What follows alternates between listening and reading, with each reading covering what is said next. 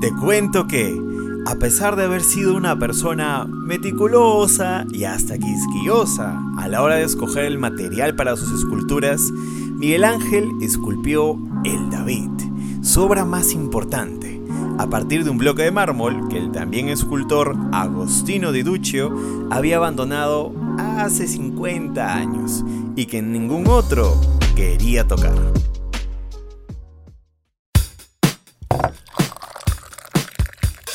Entender el arte es entender la mente humana. Entender el arte es dejar fluir tu imaginación sin límites. Entender el arte es expresar lo que llevamos dentro. Si aún no lo comprendes, aquí en T3 te ayudamos a descifrar qué es el arte.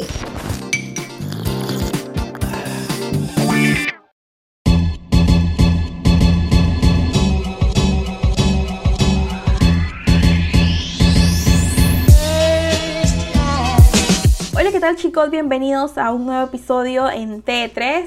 ¿Qué tal? ¿Cómo les ha ido en esta semana? ¿Qué tal Fiore? ¿Qué tal Nicole? Estamos muriendo, pero con toda la felicidad del mundo. Ya se acaba el ciclo. Los profesores nos están torturando, pero sarna con gusto no pica, porque estamos muy felices siendo comunicadoras, ¿verdad, chicas? Así es, Sí, exacto. La, la verdad que sí. Hola chicas, ¿cómo están? Qué gusto estar una nueva, eh, un nuevo momento juntas y, y nada, sí, nos estamos matando en la universidad. Pero como dice Fiorella, sarna con gusto no pica y todo esfuerzo tiene su recompensa, así que a darle. Estamos muy felices, la verdad. Escuchen nuestra alegría. Bueno, chicas, eh, antes que nada, vamos a hacerles acordar a todos que nuestros días de estreno son los miércoles y viernes a las 8 de la noche, los jueves a las 2 de la tarde y los domingos a las 5. Así que porfa, no se olviden, chicos, pendientes ahí. Así es, muchachos, y no se olviden de descargar la app de Radio UPN, que está buenísima para que nos puedan escuchar 24/7 y puedan descubrir el resto de los programas que también la están rompiendo como siempre. Y bueno, muchachas, antes de empezar el episodio, vamos a conocer el dato importante del día de hoy. A la edad de 15 años, Miguel Ángel descubrió que la escultura era la más sublime de las artes y sintió que la figura humana era el despojamiento de la piedra para mostrar el alma. Es por eso que su primera escultura durante su adolescencia fue la carátula de un viejo inspirada en la máscara de un fauno, la cual impresionó a su primer protector, Lorenzo de Medici.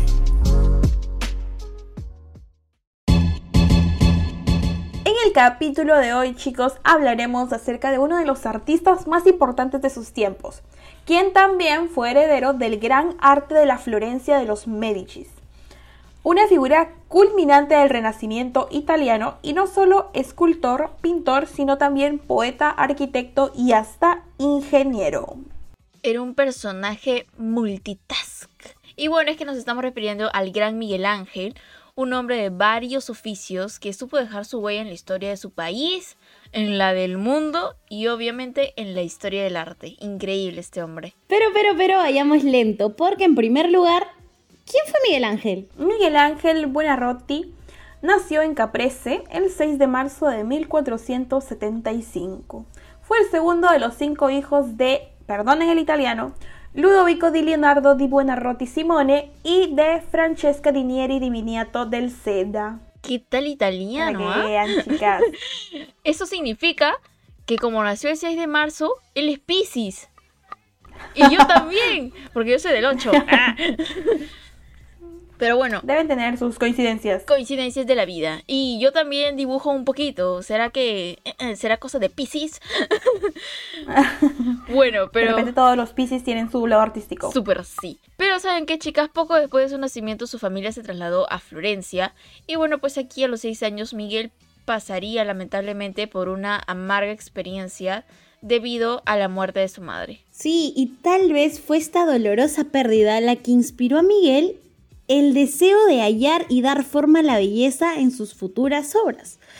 Todo como una forma de atravesar el duelo. Bueno, puede ser eso. Lo cierto es que a finales del siglo XV, Florencia estaba bajo la protección de los Medici, una de las familias más importantes, y entre ellos se, encontrar- se encontraba Lorenzo de, Medici.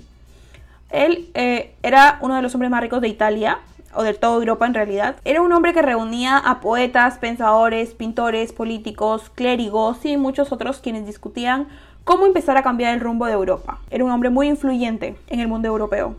Así es, es muy cierto eso. Y bueno, es que gracias a todo esto, eh, Francesco Granici, un muchacho de 12 años que se dedicaba a la pintura, es quien anima a Miguel a unirse en todo este mundo eh, con el mismo oficio. Sin embargo, Ludovico di Leonardo discutía constantemente con su hijo sobre la idea que éste tenía de ser pintor, ya que él ansiaba que sus cinco hijos siguieran carreras productivas. Al final, Miguel, con esos entonces 13 años, no cedió y logró que pagara a regañadientes las clases con quien sería su maestro, el pintor Domenico Ghirlandaio. Bueno, recordemos que luego Miguel Ángel le atribuye todo lo que conocía a Ghirlandaio, ¿no? La verdad es que su padre lo castigaba por dibujar en, lugar de hacer sus deberes, ¿no? Eh, de hecho, él tenía la idea de que la dignidad de la familia no podía asumir eh, un oficio tan bajo como lo era arte, el arte en ese entonces, ¿no? Pero lo que Miguel Ángel tenía de talentoso, también lo tenía de rebelde y terco, obviamente. En el taller de Domenico fue un muchacho conflictivo y llegó a tener diferencias con sus condiscípulos e incluso con su profesor por las diferencias creativas que tenía a pesar de ser tan joven. Chico con talento, con personalidad. La verdad que sí, y es que por lo que estamos hablando, Miguel Ángel era la oveja negra de su familia. Era el chico rebelde, el, el alma libre, a él no lo ata nadie. Él vive como cree y eso me parece excelente porque sin esa valentía que él, que él tuvo en su momento, él no hubiera llegado a ser lo que fue. Y es que tanta fue la tensión que causaba que su maestro no vio otra salida que buscarle un sitio en el jardín de los Medici, donde gracias a Lorenzo eh, trabajaba Bertoldo di Giovanni. Y bueno, en ese lugar Miguel tuvo una revelación a sus 15 años. Y es que descubrió que la escultura era la más sublime de las artes. Sí, chicas, y como un dato curioso les cuento que Miguel Ángel desarrolló un deseo similar al de Leonardo da Vinci.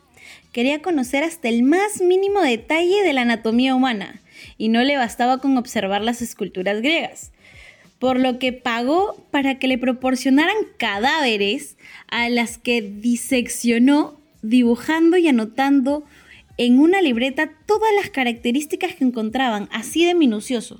Creo que ese reflejo lo vemos luego en cada una de sus esculturas, que tiene tantos detalles del cuerpo humano, ¿no? Tan precisos. Eh, bueno, sin embargo, Miguel Ángel tuvo que afrontar otra pérdida, ya que en 1494, cuando la familia Medici cayó, bueno, esto es por toda la historia que pasó, eh, esto lo motivó a, a, huir primero a Venecia y luego a Bolonia. En este último lugar, Miguel Ángel esculpió un ángel de rodillas en la iglesia de San Domenico Maggiore para luego trasladarse en 1496 a Roma, la ciudad que lo vio brillar, la ciudad que lo vio triunfar, donde esculpió el Baco ebrio y el Cupido dormido. Bueno, bueno, chicas, y es que ya estamos mencionando algunos de sus trabajos y es aquí donde podemos comenzar a hablar de aquellos que marcaron un antes y un después en su vida y que también ha servido como un legado en nuestros días y que se exhiben en puntos importantes alrededor del mundo. Y podemos ir comenzando entonces con Madonna, o Virgen de la Escalera, la cual fue un bajo relieve en mármol esculpido entre 1490 y 1492. Lo increíble de esta obra fue que Miguel Ángel la terminó antes de cumplir los 17 y aún estudiaba en el jardín de los Medici. ¿Pueden creerlo? Bueno, em, en este bajo relieve, Miguel representa a la Virgen sentada en unas escaleras sosteniendo y cubriendo con un manto a su hijo dormido. Las escaleras se complementan con el fondo y se puede ver en ellos a dos niños jugando, eh, un tercer niño reclinado sobre un pasamanos eh, y un cuarto detrás de la Virgen que parece estar ayudando al tercero a estirar un pañuelo que ambos sostienen, si se percatan muy bien en la, en la pieza, ¿no? Y es que sí, eh, es una escultura bastante... ¿Cómo se puede decir? Eh, es cuando Miguel Ángel iniciaba la el cuerpo no se ve así como que tan perfecto a lo que estamos acostumbrados a ver cuando nombramos a Miguel Ángel. Es algo como más esto, que sus, sus obras así iniciales, así empezando, y que la verdad que para la edad que él tenía es fascinante. Y es que, bueno, seguimos con las obras. La segunda es eh, la que más, por la que más reconocen a Miguel, que es La Piedad. Eh, fue en Roma en donde el cardenal francés Jean Villeres de La Graulas le encomendó que la creara en mármol para la, para la Basílica de San Pedro en el Vaticano en 1497.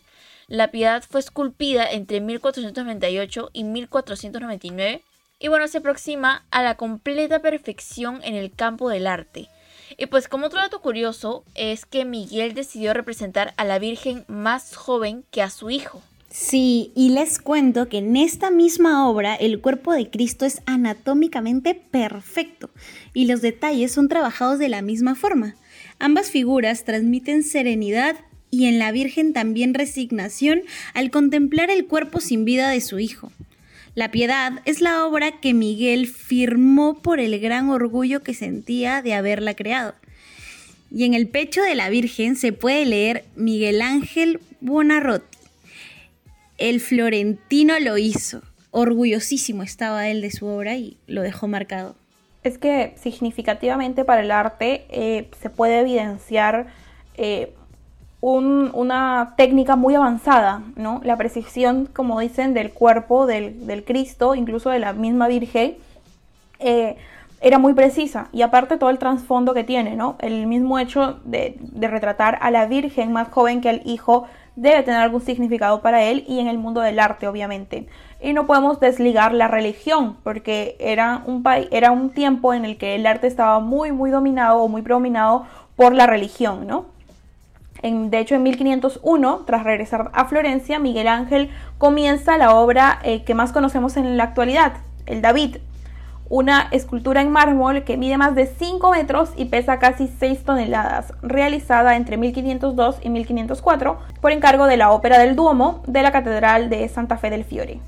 Y es que mm, ahora eh, la escultura del David, por así decirlo, tiene es, es bastante icónica, siento que ahora. ¿Por qué? Porque, o sea, usualmente vemos el busto en bastantes edición, eh, ediciones de fotos, de videos. Es como que siempre está ahí. Y como hablábamos la semana pasada, lo hace más esteticoso. Entonces, es que sí, hay muchas veces en que agarran esa escultura y lo ponen así como que estético. La verdad que yo no sé por qué, pero Miguel Ángel no sé qué pensará de eso ahora. Y es que el David representa el personaje bíblico del mismo nombre, eh, bueno, momentos antes de enfrentarse a Goliat. Y fue deseo de Miguel el crearla ya que no había realizado un trabajo para su ciudad natal hasta esa fecha. O sea, él se sentía como que en deuda. Y es que esta escultura fue esculpida mediante cinceles de distintos puntos de vista, ya que también Miguel Ángel deseaba también que pudiese ser admirada desde cualquier punto desde su, de su perímetro. Y es que es cierto, por donde veas la escultura es... Ah, parece de verdad, o sea, yo alucino en mi cabeza loca que es David de verdad, es David petrificado. Y es una persona al 100%, las facciones son muy precisas, eh, la mirada, el perfil, me parece magnífico. Sí, Fío, como dices, el cuerpo de David el que hizo Miguel Ángel es perfecto. Parece una persona petrificada. Y bueno, David, la escultura que hizo Miguel Ángel, el cuerpo de David, es el de un hombre musculoso. Y a diferencia de otros artistas, Miguel mostró en él la tensión que sentía, preparado para su combate contra el gran Goliat. Alzando la figura en contraposto, una posición que surge cuando una pierna soporta el peso total del cuerpo, mientras la otra está relajada.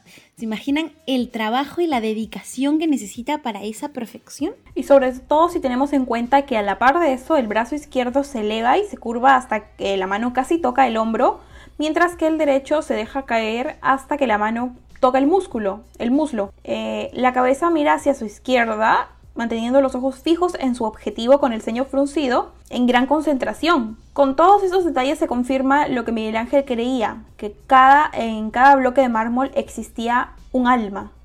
Pero qué bonita frase esa última que has dicho, que en cada bloque de mármol existía un alma porque Miguel Ángel le da vida. No es como que solo un pedazo de mármol y ya, Miguel Ángel les da, les da esa alma, les da esa, esa personificación. Y es que fue tanto el asombro que generó esta obra que se decidió colocarla en el corazón político de Florencia, en la Piazza de la Signoria, donde estuvo hasta 1873.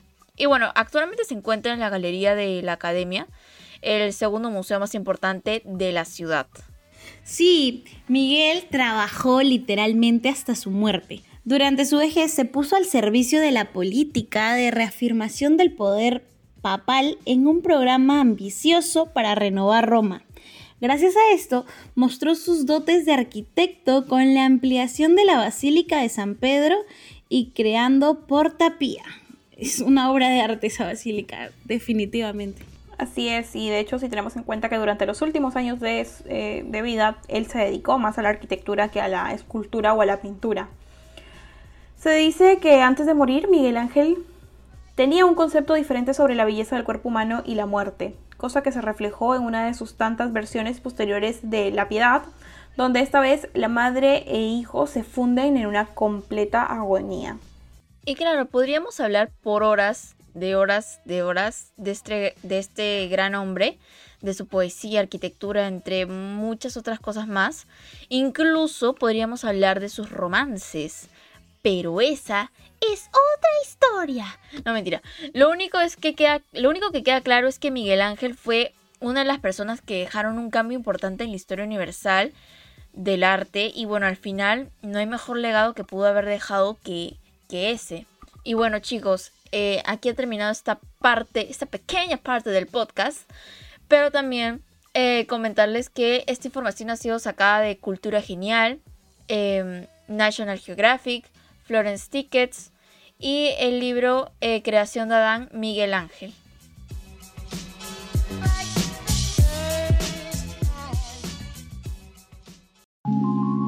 ¿Y tú ya conocías al gran Miguel Ángel Buonarroti? Si no fue así, aquí ya te hemos contado su vida y obra. No olvides compartirnos y escucharnos siempre en Radio UPN, la radio que conecta contigo.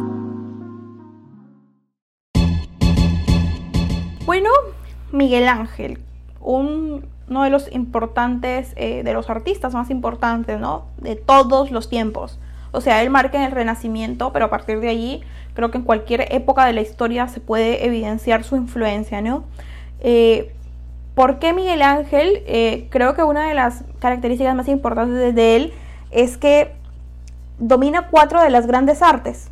Él era pintor, él era escultor, era arquitecto e incluso escribió poesía. Así que, wow, ¿quién domina tantos artes, no? Y sobre todo lo hace también de las artes mayores. Cuatro de las artes mayores dominaba él.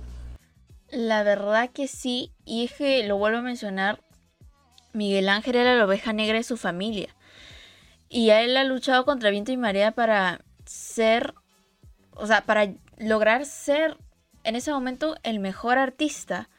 Y es que sus pinturas y sus esculturas son bastante representativas, son, tienen un montón de detalles. Realmente eh, sus pinturas parecen fotografías y no sé, yo siento que, como lo dije también anteriormente, em, sus esculturas, o sea, parecen...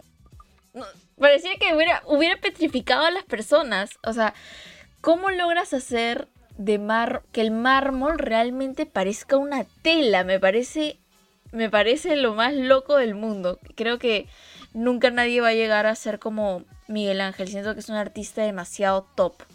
Y bueno, también una eh, de sus pinturas más importantes es esto, la creación de Adán, de Miguel Ángel, y que en su momento también se dice que sus deditos, de tanto de Dios como de Adán, no están pegados porque representa el libre, el libre albedrío. En, realmente en un inicio estaban pegados, pero pues la iglesia le dijo, no, sepáralo, borra el dedito y lo separas porque significa libre albedrío. Y la verdad que para mí eso me pareció lo más alucinante del mundo porque tiene un trasfondo locazo.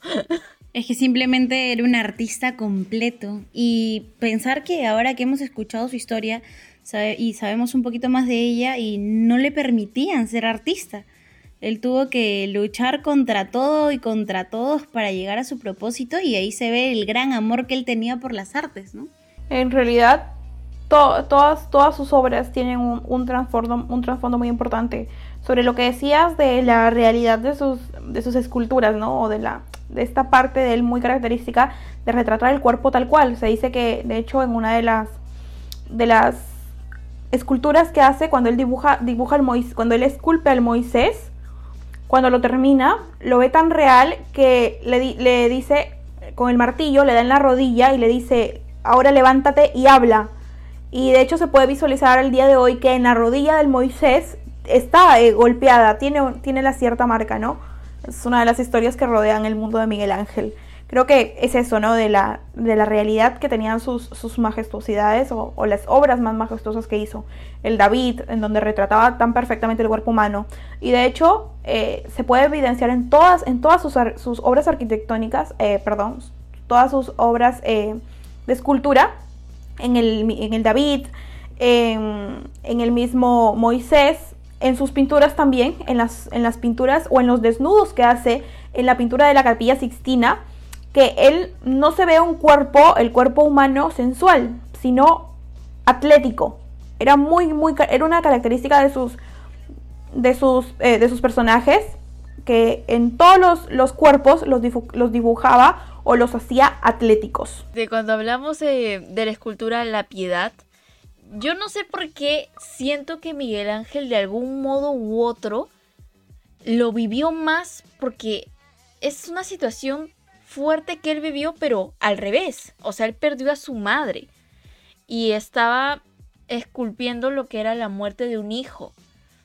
Entonces yo siento que ahí Miguel Ángel le puso todo, todo, todo, todo el feeling del mundo porque es una muerte muy fuerte la que él vivió. O sea, el perder una madre yo considero que es algo muy doloroso y que Miguel Ángel haya vivido y que básicamente em, Miguel Ángel haya transformado su dolor en su arte, porque básicamente ha sido por eso, a, través de la muerte de su madre, pues él pudo transformar su dolor en arte, en lo que es pintura, escultura, todo. O sea, siento que Miguel Ángel de algún modo u otro también se como que se vio representado en esa escultura que él hizo. No sé qué piensan ustedes. Sí, es que simplemente Miguel Ángel eh, le ponía tanto detalle y tanta dedicación, tanto amor a lo que hacía, que se notaba y fue reconocido por todo el mundo. Hasta ahora lo admiramos y, y eso no va a cambiar, ¿no? Es un artista completo que desde que inició demostró su talento y fue muy bien reconocido. Eh, sí, supongo que como cualquier artista o como todo artista o como buen artista, eh, todas sus obras tienen cierta parte de él, ¿no? Reflejan cierta parte de él o por ahí eh, trabaja con el, con el sentimiento, como decíamos nosotros, como decías tú, perdón. la obra siempre refleja algo del artista, ¿no? Lo podemos ver en cualquiera de los artistas que han pasado por este mundo y creo que, como dice Fiore, podría ser que una de las características de la piedad tenga que ver con lo que él sintió durante la muerte de su madre, ¿no? Y en realidad, Miguel Ángel vivió mucho y también tuvo muchas cosas eh, que tal vez lo llevaban a ser este artista tan excéntrico, ¿no? Porque sus dibujos o sus, esculturas eran, no eran muy propias de la época. Los desnudos y todo lo que hacía no eran muy propios de la época. Entonces, eh, quizás todo lo que vivió, como dice Fiore, la muerte de su madre, eh, todas las veces que tuvo que huir, las veces que tuvo que huir de un lugar a otro, eh, cuando daña el sepulcro que estaba haciendo para Julio II, todas estas cosas que él tuvo que pasar, lo fueron convirtiendo en el artista excéntrico. De hecho, se cuenta que cuando estaba pintando la capilla Sixtina, imagínense cuatro años, él se dormía eh, vestido, pasaba días sin bañarse, se descuidaba completamente a sí mismo por lo entregado que estaba a una obra. Entonces, creo que con todo lo excéntrico que era, con todo lo que tuvo que vivir, con ser el, no la oveja negra, pero por ahí el raro de la familia, el diferente, porque uno de sus hermanos fue muy partícipe de la iglesia, se, unió a los franciscanos, sin, mal no recuerdo. Entonces, todo lo que él vivió puede que se vea reflejada en cada una de sus obras, ¿no? Así es, así es, así es. Es que Miguel Ángel ha sido una persona que también ha pasado por cada cosa. Y como dice Vilma también, eh, él tenía que huir. Tenía que huir, tenía que huir de, de alguna u otra forma. Y también el arte ha sido su escapatoria y pues se ha ido puliendo y llegó a ser el artista que como lo conocemos ahora, pues, ¿no? Definitivamente sí, Miguel Ángel tenía el don de transmitir lo que pensaba, lo que sentía en cada una de sus obras y como tú dices, el nivel de entrega hacia cada uno. Creo que en general el artista tiene una vida bastante intensa, ¿no? Porque para lograr expresar un sentir tienes que saber transmitirlo, tienes que poder entregar todo hacia tus obras. Y eso es lo que hacía Miguel Ángel. Como tú dices, se descuidaba, no comía, no dormía o incluso dormía pero vestido o en el lugar. Era por eso, ¿no? Por no salir de esa concentración, de ese sentir que él manejaba para cada una de sus obras. Es que simplemente creo que a lo largo de su vida él demostró tener una personalidad muy amplia, el poder defender sus, su pensamiento, el poder demostrar lo que él creía y, es algo que nunca dejó de, proyectar. Creo que lo que hemos podido, creo que lo que podemos rescatar de todo este episodio, todo lo que hemos conversado, es eh, la pasión que sentía Miguel Ángel por el arte, lo que significó para la historia y sobre todo si podemos reflejar algo en el mundo de hoy o que podamos tomar como enseñanza eh, en el mundo de hoy es que sigamos nuestros sueños, aunque suene muy utópico, muy cliché, muy frasecita de Instagram. Eh, creo que es importante porque lo que hacemos a partir de ello eh, tiene que ver mucho con la pasión. Por ejemplo, el mundo artístico necesita mucho de la pasión. Si alguien quiere ser artista, si alguien quiere ser actor, quiere ser pintor, quiere ser cantante, por mucho que el mundo le diga que no, eh, siempre es buscar ese lado, ¿no? ir tras ese sueño, eh, pulir esas técnicas, no buscar el reconocimiento inmediato. Si recordamos la vida de Miguel Ángel, él no buscaba el reconocimiento inmediato. De hecho, lo que pasa con él es que va a una escuela de arte, está puliendo una escultura, pasa uno de los hombres más importantes de, Europa en ese entonces y lo ve. De hecho, una de las, de, no, no es de las historias, pero eh, cuando él estaba retratando el fauno, ¿no? Y le dice, ok, porque un fauno tan viejo tiene una dentadura tan, tan, tan joven? Y él agarra y martilla la dentadura, entonces le rompe el, diente. Esta mezcla de temperamento, esta pasión que sentía por cada cosa que hacía o tal vez esa, ese control desmedido por las emociones que tenía, porque era muy fosforito, como lo diríamos ahorita, eh, es lo que lo lleva al reconocimiento, porque a partir de ahí empieza su crecimiento, ¿no? Pero él no buscó el, el él no buscó ese crecimiento, él no buscó el reconocimiento, simplemente lo hacía porque le encantaba, porque seguía su pasión. Estaba medio loco también, según la historia, ¿no? La verdad que sí, el arte para Miguel Ángel era su catarsis, ya que no podía apuñalar a nadie, apuñalaba la obra. le sacaba el diente. Ya que, este, no sé, quizás en, la vida real, o sea, con gente, de gente a gente de carne y hueso, no podía. Ya, pues, le volaba los dientes a la escultura. Pero nos parece increíble, la verdad. No le ponen los dientes a nadie. Dibujen, pinten, garabateen, rayen las paredes. Desquítense. Sí, pero boten sus emociones. No se queden con nada adentro porque después les va a hacer daño. Y bueno, chicas. Ahora sí. Ahora sí, muchachas. Llegó el momento de despedirnos. Y nada, chicas, qué bonito. Fue muy, muy bonito poder vernos, poder hablar sobre este maravilloso artista y, y nada, nos tenemos que ver a la siguiente para conocer un poquito más sobre todo el mundo del arte. Así es, muchachos, siempre estén en sintonía con nosotras y como les dije, eh, escúchenos en Radio UPN porque es la radio que conecta contigo y descarguen el aplicativo de también Radio UPN. Síganos en la Facultad de Comunicaciones en Facebook, así que nos vemos, muchachos. Bye bye. Nos vemos en el siguiente episodio. Chao.